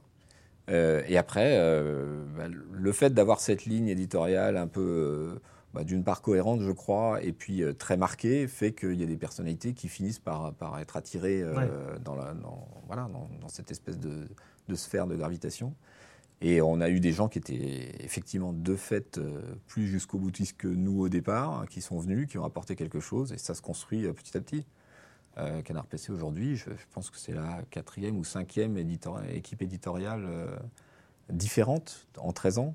Et pourtant, euh, je crois que le ton a très peu évolué finalement et que l'ambiance est restée la même. Parce que voilà, on a réussi, c'est ce qui est le plus difficile dans un, dans un journal, on a réussi à garder euh, ce- cette ligne euh, assez forte et à ce que les gens qui, qui arrivent euh, se, se prennent dans, dans ce jeu-là. On en a tous connu des journaux qui ont eu des heures de gloire avec des équipes extraordinaires pendant 3, 4, 5 ans. Ouais. Et puis tout d'un coup, il y a un ou deux départs et tout se casse la gueule et, et- et le truc ressemble plus à rien après. Mais euh, ouais, c'est une chance. Oui, non, c'est assez impressionnant. Euh, bah, juste euh, l'avenir maintenant, ça se présente comment? Euh, Parce que ça a dû quand même pas mal changer la semaine dernière, pour le coup. Salut, alors on est un magazine, oui, on sort tous les 15 jours, on a notre lectorat, on a notre communauté, et puis là, bim, on se retrouve, je le répète quand même, en tête des tendances monde de Kickstarter. C'est quand même pas rien de, de retrouver Canard PC à cette place-là. Et Et, surtout un projet franco-français, ouais. parce que Kickstarter, c'est quand même une plateforme très anglophone. Et, et justement, à propos de, de, de, de- comment dire, de, de monde anglophone, est-ce que vous avez un peu des, des modèles peut-être euh, Vous avez évoqué Mediapart et euh, le cas de Mediapart et l'arrêt sur image. Est-ce que vous avez des, des modèles outre-Atlantique ou euh, enfin outre ou outre-Manche en fait? Non, Non, pas du tout. Il y en a pas. hein. Il y en a pas. Ouais. Alors, des, des sites payants de jeux vidéo, à ma connaissance, il n'y en a pas. Mm. Et dans la presse de jeux vidéo, des, des équivalents de Canard PC, non, Non. euh, Non. vraiment Non, pas. La presse anglo-saxonne fait plutôt figure de, de contre-exemple à cet égard-là. Ouais, pour le coup, Euh, le truc le plus proche qui existe déjà, c'est Gamecube Premium. Enfin, Ah en quelque sorte, oui. ouais, Enfin, dans l'état d'esprit, euh, dans l'état d'esprit de faire des dossiers, des trucs euh, assez libres, assez longs et tout ça. Enfin, il a pas. Alors, par rapport à l'état d'esprit aujourd'hui, c'est vrai qu'après ça, on a une grosse responsabilité d'abord. C'est-à-dire qu'on a fait une promesse, euh, il faut qu'on arrive à la tenir et il faut qu'elle soit à la hauteur des, des espérances. Donc, euh, le- les six mois qui viennent euh, vont être très denses pour construire ce site web et faire en sorte qu'il plaise et qu'il apporte malgré tout euh, suffisamment de, de petites choses. euh, bon, on a quelques idées qui, qui amusent, qui, qui soient utiles et, Mm. qui- et qui sortent euh, nécessairement euh, de, du, de ce à quoi on est habitué aujourd'hui sur le web, parce que voilà, ce ne sera pas un site web comme, comme tout le monde en fait euh, aujourd'hui. Ne, ne serait-ce que parce qu'il y a un journal derrière et que voilà, on essaie de réinventer un peu ce, ce système du, du magazine avec articles payants, articles gratuits, qui moi me satisfait pas aujourd'hui. Euh, Mm. Ce qu'utilise euh, que ce soit l'équipe, le Figaro, le Monde, avec ce petit euh, machin. Ah, je vais cliquer sur un article premium, euh, je clique et j'ai que trois lignes et voilà, ça, ça, ça m'énerve. Donc pas être euh, voilà, donc on, travaille beaucoup à réfléchir comment euh, améliorer ce système et comment trouver une, une meilleure symbiose entre le gratuit et le payant et, et- et que ça fonctionne sur autre chose que ce mécanisme complètement primaire de, de frustration. Après, après, vous avez des gens qui connaissent bien le web dans votre équipe. On a des gens qui connaissent bien le web et qui veulent surtout plus y travailler. Donc c'était pas les plus faciles à convaincre qu'il fallait se lancer. Non, non, mais je pense, je, je suis assez confiant sur le fait qu'on va arriver à le faire à notre façon et, différemment et que et que ça va bien marcher. Mais euh, bon, c'est pas mal de bouleversements. C'est aussi pas mal de bouleversements en interne parce que le- aujourd'hui, le, le process de fabrication du magazine euh, est pas du tout adapté à une mise euh, en ligne Ah. euh, facile. Donc, euh, il faut qu'on voilà, faut qu'on mette en place un certain nombre d'outils euh, internes. C'est- très casse-pied, je ne vais pas détailler, mais voilà, pour que les journalistes puissent continuer à travailler dans les conditions qu'ils aiment, c'est-à-dire pas directement online sans pouvoir rien Mhm. faire, mais pour autant que ça soit intégrable facilement. Il y a beaucoup, ouais. Que dire d'autre sinon Il y a beaucoup de travail. Ouais. Mais mais c'est c'est une perspective euh, formidable. Enfin, aujourd'hui, on a euh, un public qui nous demande de passer en ligne, qui est prêt à payer pour, qui nous fait confiance. Euh, Je, je ne vois pas qui, même dans la presse, d'une manière plus générale, est dans une situation plus intéressante que la nôtre aujourd'hui. Bah, vous êtes un tout petit peu une anomalie. hein. Oui, C'est ça. hein. C'est voilà. une sorte de, de dissonance. c'est exceptionnel ce qui se passe. Ouais. Enfin, je veux dire, même du point de vue, euh, pour, euh, pour être euh, ronflant euh, d'homme de presse, enfin de, de, de type qui, euh, qui aime ça et qui crée des journaux et qui les regarde vivre, c'est- incroyable. On est vraiment, on a toutes les cartes en main pour créer, et on a une sorte de, de blanc-seing de la part de nos Mm. lecteurs pour créer quelque chose à notre façon euh, sur le web. Et Ouais. Ils sont d'accord. Ils nous ont pratiquement signé carte blanche euh, en, en 24 heures pour qu'on fasse ce qu'ils aiment et ce qu'on veut sur le net. Sachant Eh que ce ben, qu'ils aiment, c'est vu qu'ils aiment ce que vous faites et que vous faites ce que vous aimez. euh, Exactement. et, et que ce L'équation veut, grosso modo, un peu qu'à notre tête. Donc euh, voilà, ils veulent, ils veulent qu'on en fasse qu'à notre tête sur le web et, et on peut pas rêver mieux. Moi, je veux dire, j'étais, je faisais partie de ceux qui ont, euh, qui ont, qui se sont inscrits sur Kickstarter dans les 24 premières heures. C'est très Et bien. en fait, le truc, non, mais c'est juste pour dire que euh, moi, je suis ravi parce que, n'étant pas un acheteur euh, de, de- de journaux papier et surtout pas de, de journaux jeux vidéo, euh, je- voilà, euh, sauf quand je prends le train, c'est mon habitude, j'en prends, je prends toujours Canard PC quand je prends le train et j'y vais. Mais, mais autrement, je n'ai pas d'occasion de les acheter et de les lire. Et c'est vrai que. J'étais ravi de. Parce que moi, je suis comme, euh, comme Joël, je vois passer les couvertures sur Twitter et à chaque fois, je me dis Ah, que je Ah, je suis intéressé, j'aimerais bien. Et puis euh, voilà. Donc là, euh, j'étais ravi de pouvoir, maintenant, quand je verrai une couverture. Enfin, maintenant, dans six mois, quand je verrai une couverture de Canard PC sur Twitter, je pourrai aller voir en ligne euh, directement, les voilà. dossiers. Et, on va Et faire ça, un- c'est une excellente nouvelle. Je suis vraiment. On va faire de gros efforts pour que ce soit très pratique sur smartphone et sur tablette. On a conscience que c'est euh, ouais, indispensable aujourd'hui. Donc euh, voilà, on n'oublie pas les grands écrans, mais on n'oublie pas non plus les gens qui sont dans le métro. Bon, je ne veux pas vous mettre de la pression, mais vous n'avez pas intérêt à vous planter. On se plantera pas, ça se plantera pas. Ça fait dix ans que tout le monde fait des sites éditoriaux qui tiennent la route. Il n'y a pas raison que nous, on n'y arrive pas. Même si notre euh, track record sur le net n'est pas extrêmement brillant jusqu'à présent. Allez, on vous fait confiance quand même. Bon, on va terminer quand même cette émission en parlant de gens qui se tirent dessus. On est dans une émission de jeux vidéo, bordel. Voilà, Euh, ça manquait. on va parler d'Overwatch. This is strength. You're covered. That tickles. Fire in the hole! I saw that one coming. Sniper! The hunter lays the trap his prey.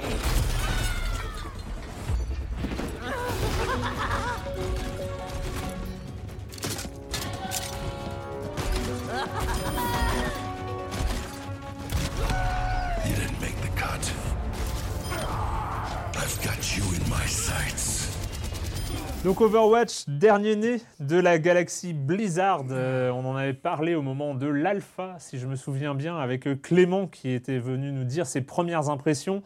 Mais les premières qui impressions, étaient bonnes, oui, qui étaient bonnes, qui étaient bonnes. Mais les premières impressions, ça ne suffit pas. Il faut les impressions d'après, après la sortie surtout, parce qu'il y a beaucoup de jeux, de choses qui se jouent quand euh, la grande masse des joueurs euh, commence à coloniser un univers tel que celui-là. Ça a du bon et du mauvais. hein. Oui, généralement ça a plus de mauvais. hein. On parlait des gamins de 14 ans qui nous tirent dessus. hein, c'est là, c'est pas. euh. Bref, euh, Overwatch, qu'est-ce que ça donne, Joël? Bah, ça donne déjà 7 millions de, de joueurs. Ah oui. Voilà, comme, comme l'a annoncé Blizzard, ce qui est quand même pas mal pour. euh, On pour rappelle que ce n'est pas un free-to-play. Ce n'est pas la free-to-play, c'est une voilà, et puis c'est une nouvelle licence, bon, fait par Blizzard, qui est quand même un des, des gros du, du secteur. Oh, bah, euh, j'ai passé une vingtaine d'heures dessus. Mm. Alors c'est dire si, euh, si j'aime beaucoup, euh, beaucoup ce jeu. Il vient juste dans la foulée d'un, autre jeu dont on a parlé ici, Battleborn. Voilà, Mm. tous les deux se, bah, se sont un, peu marchés sur les pieds dans le, en essayant de voilà d'adapter au moins sur, sur console la recette, on va dire du, du, du MOBA, du jeu en arène, enfin voilà du, du- du- du multijoueur, euh, sachant que euh, sachant que mm, Overwatch a aussi pour ambition de, euh, de fouler comment dire les les, les tournois d'e-sport, enfin Ouais. de devenir un tournoi d'e-sport, chose qui pourrait peut-être peut-être arriver, qui va sûrement arriver parce que c'est Blizzard. voilà, qui va sûrement arriver, voilà, qui va sûrement arriver euh, parce que c'est bizarre. D'ailleurs, il y avait dans Gamma Sutra des choses très enfin des questions très intéressantes. euh, J'y reviendrai qui étaient soulevées par, euh, par justement est-ce que Overwatch peut devenir une- un jeu digne de figurer parmi les disciplines euh, d'e-sport? Moi, je dis pourquoi pas. Euh, alors. Déjà, alors déjà le, le- le- ce qui m'a plu dans ce jeu, c'est le côté très, voilà, très coloré, Euh, très coloré, avec une finition très soignée. Bah, chez, Blizzard, en général, quand ils sortent leur jeu, en général, c'est voilà, c'est impeccable. C'est un jeu de tir, un jeu de tir en vue subjective. Pourtant, c'est pas un jeu, voilà, où on va avoir. euh, moi, ça, moi, bon, pas de, voilà. C'est pas un jeu violent pour autant, quoi. Même si c'est un jeu qui a un côté également très, euh, très cartoon, avec tous ces, euh, tous ces personnages qui, d'apparence, ont l'air très disparates. Il y a une espèce de de singe, euh, de, de singe astronaute, euh, une, une, comment dire, une, une je- une jeune qui, qui est à la commande d'un mecha, un archer, euh, un archer nippon médiéval. Enfin, vraiment, on mélange tout style de personnages. Une exploratrice du pôle Nord aussi, j'aime. Une euh, je vois plus Celle laquelle qui c'est. gèle. euh, celle qui Ah gèle, oui, Mei. Elle s'appelle Ouais. Mei. Elle- Une défonceuse qui est très efficace en Ouais. fait, puisqu'elle a- voilà, tire un espèce de, enfin, un mur de glace qui va empêcher les, euh, les, euh, les, les adversaires de, de, de progresser.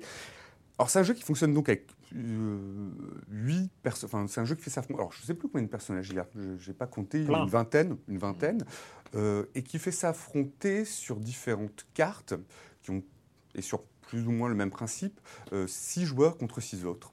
Euh, Overwatch a pris, la, a pris le parti de, euh, de, comment dire, de, de reprendre le système des, des classes. C'est-à-dire qu'on on se retrouve avec euh, une des classes, des personnages qui sont attaquants, donc on va dire plutôt euh, damage dealer, voilà, comme DPS. hein. DPS, une classe de défenseurs, c'est-à-dire qu'ils sont euh, plutôt... Les euh, tanks. non, pas les tanks. Les tanks, c'est une autre classe. Les défenseurs, ils sont, comment dire, c'est entre la classe de soutien et le tank. C'est vraiment, ils sont plutôt assez mobiles et disposent, comme, comme Mei, monsieur, que tu avais noté tout à l'heure, euh, disposent plutôt de, de- d'artifices pour empêcher justement les adversaires de progresser. Le tank. L'autre classe, le tank, bah voilà, il, encaisse. hein. Il a plein de, il a plein d'XP, il encaisse, il prend des coups. Et il y a, Des PV. euh, plein, plein de PV, pardon, voilà, Ouais. plein de PV. Je connais rien, mais c'est voilà.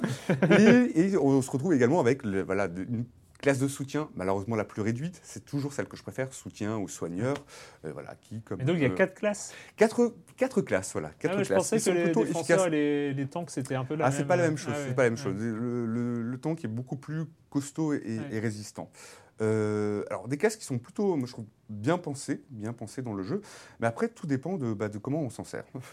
Et c'est là un petit peu où est le, le problème. Le jeu, je trouve parfait, quoi. enfin pas parfait, mais je trouve très bien. C'est efficace, à la différence d'un Battleborn qui était un peu fouillis par endroits, maladroit. Là, c'est efficace tout de suite, c'est soigné. Enfin, vraiment, c'est du, Mm. euh, c'est du Blizzard, euh, c'est du Blizzard pur jus. Mais, et, mais alors, le problème pour moi vient vraiment de, bah là, de, de ces 7 millions de, de- de joueurs. Ça vient des autres. Ça euh, vient- bah oui, ça vient toujours des, Problème, les autres. Voilà. Voilà. Alors je note un, un petit peu les. Alors, au cours de ces vingtaines d'heures, moi je me suis vraiment beaucoup, beaucoup beaucoup peuvent amuser. Donc il y a deux, en grosso modo, il y a deux systèmes de jeu. Donc il y a euh, l'un qui m'a fait penser un peu, voilà, qui rappellera certains la For Dead, c'est-à-dire euh, six joueurs doivent empêcher la progression d'autres euh, qui sont en train d'accompagner un convoi. Voilà, Ouais. bon. Classique. L'autre système, c'est des joueurs qui doivent prendre.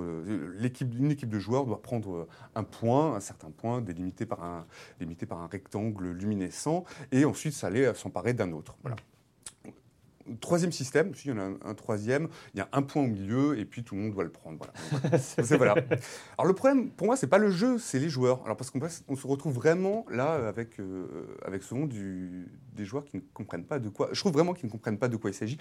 Il s'agit vraiment d'un jeu qui euh, que j'apprécie beaucoup parce que c'est vraiment euh, calibré pour le multijoueur et le jeu en équipe. Ouais. On est vraiment obligé de jouer en équipe pour, pour gagner. Alors donc on se retrouve parfois donc euh, alors plusieurs plusieurs types de joueurs. Bon, alors le joueur dont le personnage est, euh, est au début euh, bah, voilà reste immobile parce que le joueur est parti manger, je sais pas, parce que maman l'a appelé pour le, le casse-croûte, voilà. C'est pas grave parce que Blizzard, enfin il est vite, il est rapidement exclu. Je trouve que le système, comment dire, les serveurs, le système en ligne, Ouais. tout est bien fait, assez clair. Voilà. Alors on se trouve aussi avec le joueur qui prend le Kikoulod qui va prendre une classe euh, sniper euh, et qui va essayer, et qui ne sert, absolument, ne sert absolument rien en attaque. Euh, et en général, ce joueur prend, joue de son côté et donc fait perdre plutôt tout- toute son équipe. Voilà, il se soucie juste du nombre de frags qu'il va faire. Et donc, c'est, pour moi, c'est, une calamité un peu cela. Sans compter ceux qui prennent une classe de soutien et qui ne soignent pas, ça on les, on les connaît. Voilà.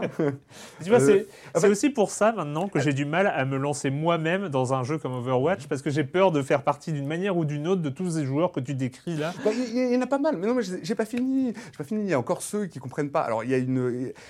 Moi, je- le jeu est palpitant. Alors, il y a une ère à prendre pour, euh, voilà, pour, pour gagner, ou le, le convoi, on doit vraiment l'accompagner, se tenir très près. Alors, parfois, on a des joueurs qui observent, on ne comprend pas pourquoi il y a un décompte à la fin. Donc, à la fin, tout le monde est censé se précipiter et faire en sorte que ce décompte dure, ces prolongations durent le plus longtemps possible. Mais non, les autres joueurs, je crois qu'ils n'ont pas compris qu'il faut entrer dans la zone et pas rester à l'écart pour, euh, voilà, pas rester à l'écart pour voir le pauvre joueur, en général c'est moi, se précipiter dessus et, et se, faire, euh, et se faire battre. Euh, donc, moi, je trouve que le jeu est très bien, mais pour l'instant, la communauté, là, ça va pas, ça va pas encore, ça va pas encore trop, en fait. Bon.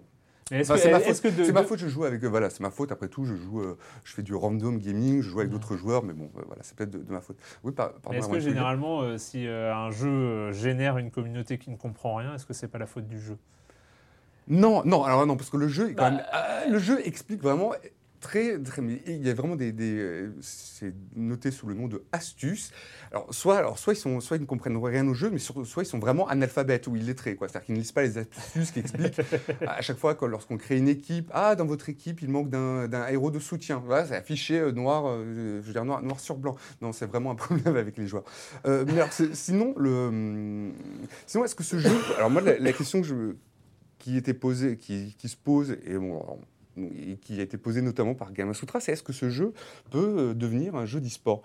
Euh, Effectivement, alors je trouvais ça intéressant. Euh, ils ont interrogé, plusieurs, développeurs, et l'un d'eux dit effectivement que l'un des secrets en fait d'un jeu pour e-sport réussi, c'est que le, télé- le téléspectateur doit être vraiment, voilà, doit être dedans, et donc on doit comment dire mettre l'accent sur une partie euh, du une partie du terrain et pas Ouais. tout euh, et pas l'ensemble. Et le jeu le fait plutôt bien. Overwatch le fait plutôt bien en focalisant d'ailleurs euh, par exemple sur un convoi justement qu'on qu'on suit. Donc là c'est plutôt un, un- un bon point.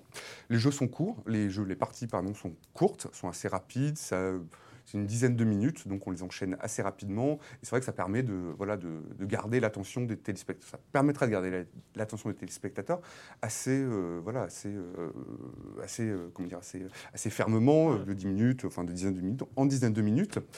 Le, Gamasutra se posait la question du manque de sérieux des personnages. C'est-à-dire qu'aujourd'hui, dans les, euh, voilà, dans les MOBA ou, ou dans, les jeux, dans les jeux en multijoueur, on se retrouve souvent avec des personnages un peu comme ça, là, sévères, euh, sévères, un peu durs. Et là, c'est vraiment le, il y a un côté cartoon et déconnade complète. Ouais.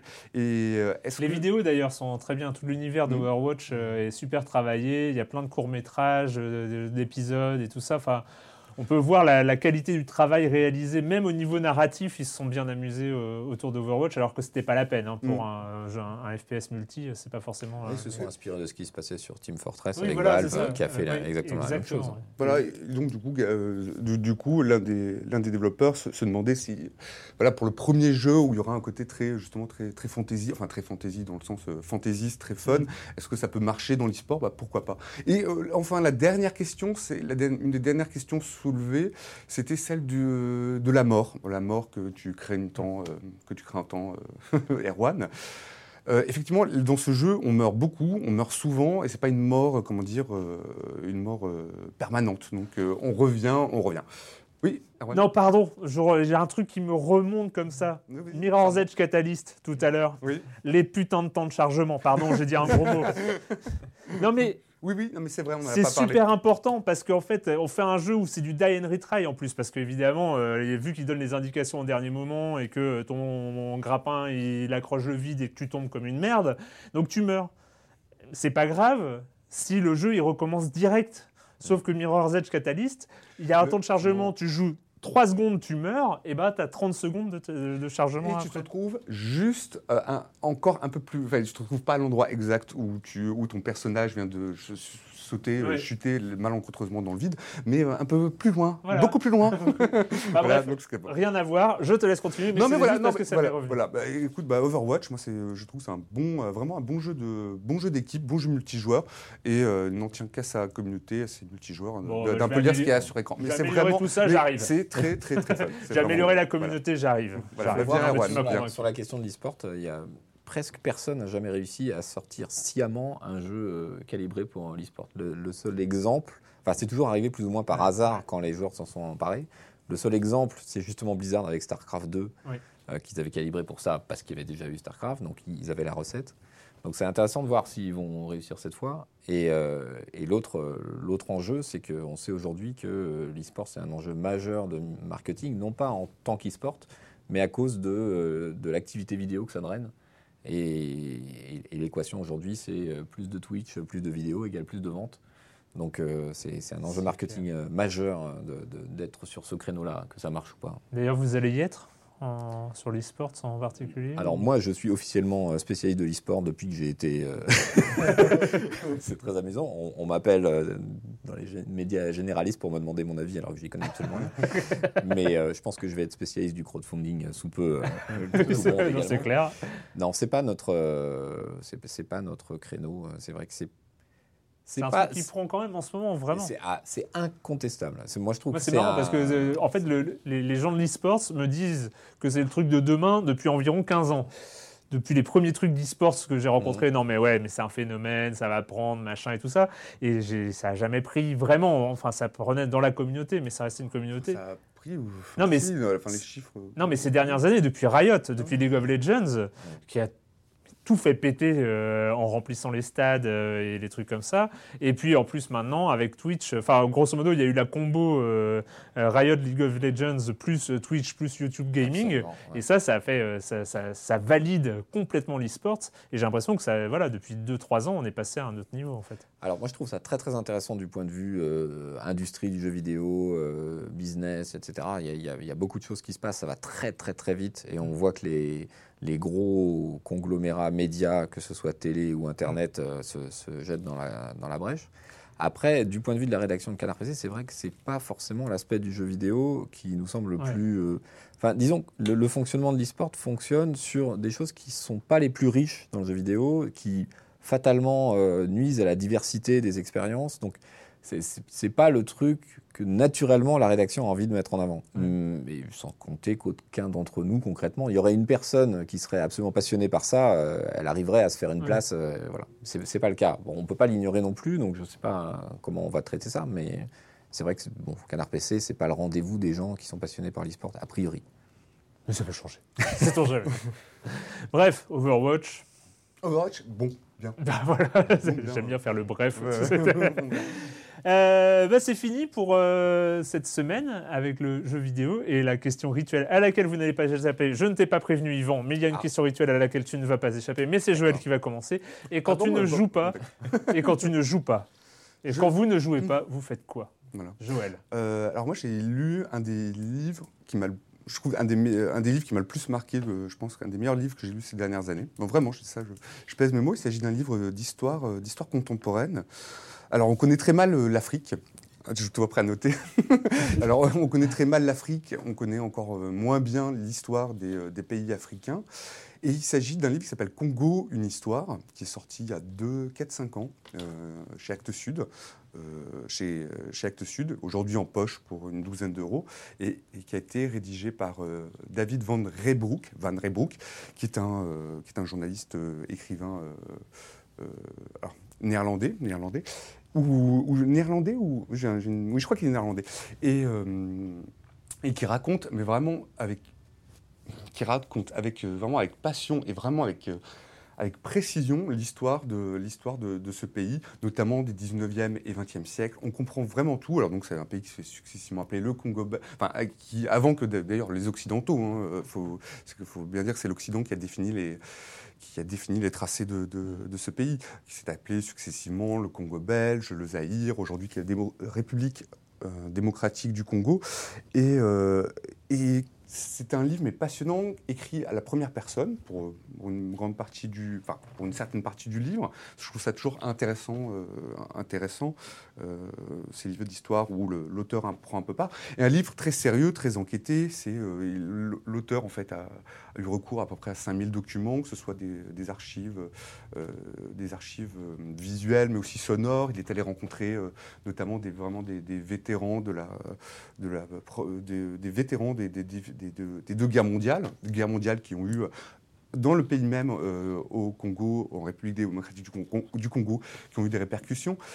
En fait, et puis après, bon, il y a toute cette période, euh, toute cette période qui- où euh, euh, avec voilà l'assassinat de Patrice Lumumba par euh, par la, la CIA, euh, commandité par la CIA, et le règne de Mobutu, et ensuite toute cette période vraiment très fluctuante, très flottante, après où le pays, après Mobutu, s'est vraiment morcelé en différentes factions. Et tout ça, l'auteur le raconte avec un amour de ce pays, avec, euh, avec une vraie, puis avec une vraie clarté. Il fait vraiment comprendre à chaque fois les enjeux des différentes périodes. Il est vraiment sans, euh, comment dire, sans. euh, puis sur la colonisation, il est vraiment, comment dire, clair, concis, puis, puis, enfin vraiment bon. Enfin moi, c'est un- vraiment un ouvrage que je recommande. Ça se lit, mais presque, enfin presque comme un roman. Et ça s'appelle? Congo, virgule, une histoire. D'accord. Voilà. D'habitude, on parle aussi de séries télé et de films à la con. hein. Je, Voilà. je te préviens Voilà. pour pas que tu sois intimidé, Non, hein, mais- Yvan. Non mais j'adore ce bouquin. Donc, Yvan, quand tu ne joues pas Alors moi, quand je ne joue pas... euh, et que tu ne je- fais pas de Kickstarter. Voilà, je, je rattrape mon retard en série télé, justement.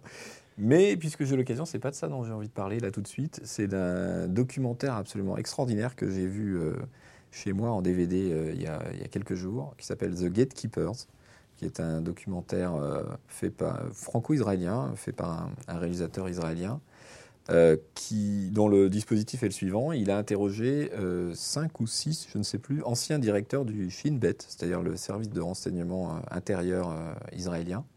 Donc le Mossad étant le service action extérieure, le Shin Bet est responsable de la sécurité du pays et donc, par conséquent, de la lutte antiterrorisme.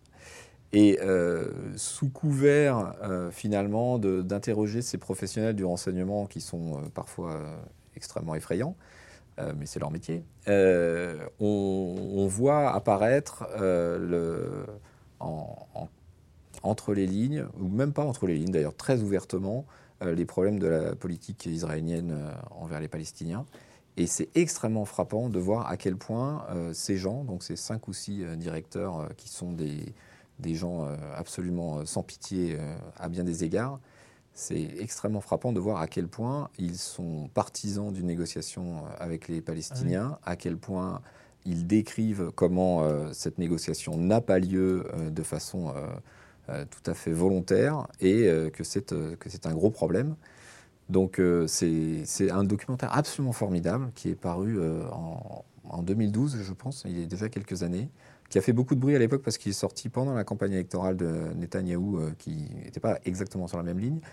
Et, euh, et c'est très, ouais, c'est très frappant parce que ce sont, ce sont des gens qui, à la fois, euh, vous décrivent les pires horreurs qu'ils commettent au nom de la sécurité et en même temps vous disent, eh bien, voilà, il y a nous, ce qu'on regrette, c'est qu'il n'y ait pas de stratégie pour sortir de ce conflit et Mm. que la seule stratégie valable, c'est de discuter euh, avec l'ennemi. Il n'y en a pas d'autre. D'ailleurs, nous, quand on le fait sans qu'on nous le demande, ça se passe très bien et on obtient des résultats tout à fait intéressants.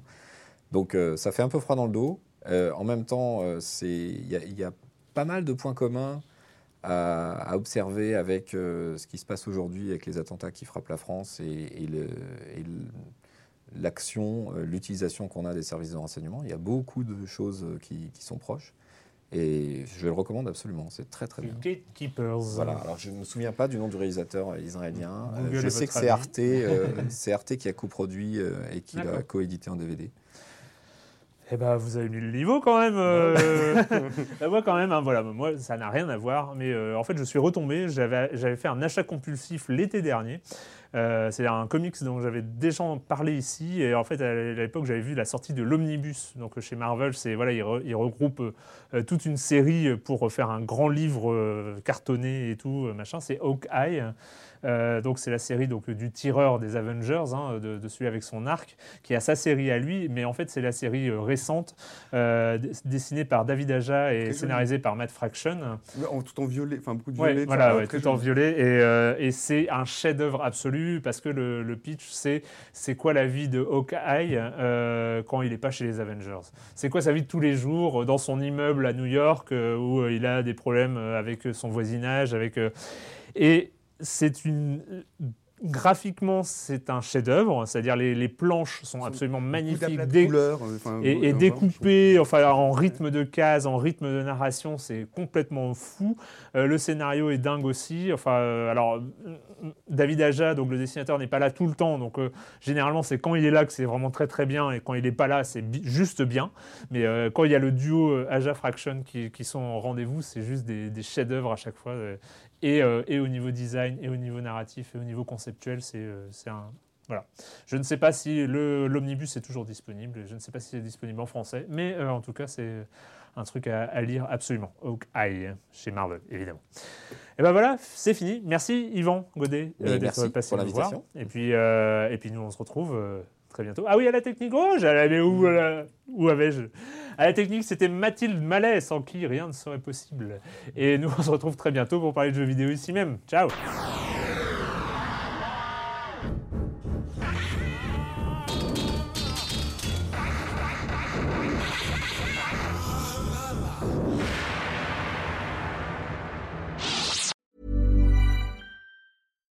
Hi, I'm Daniel, founder of Pretty Litter. Cats and cat owners deserve better than any old fashioned litter. That's why I teamed up with scientists and veterinarians to create Pretty Litter. Its innovative crystal formula has superior odor control and weighs up to 80% less than clay litter.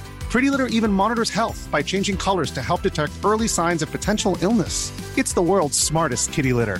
Go to prettylitter.com and use code ACAST for 20% off your first order and a free cat toy. Terms and conditions apply. See site for details.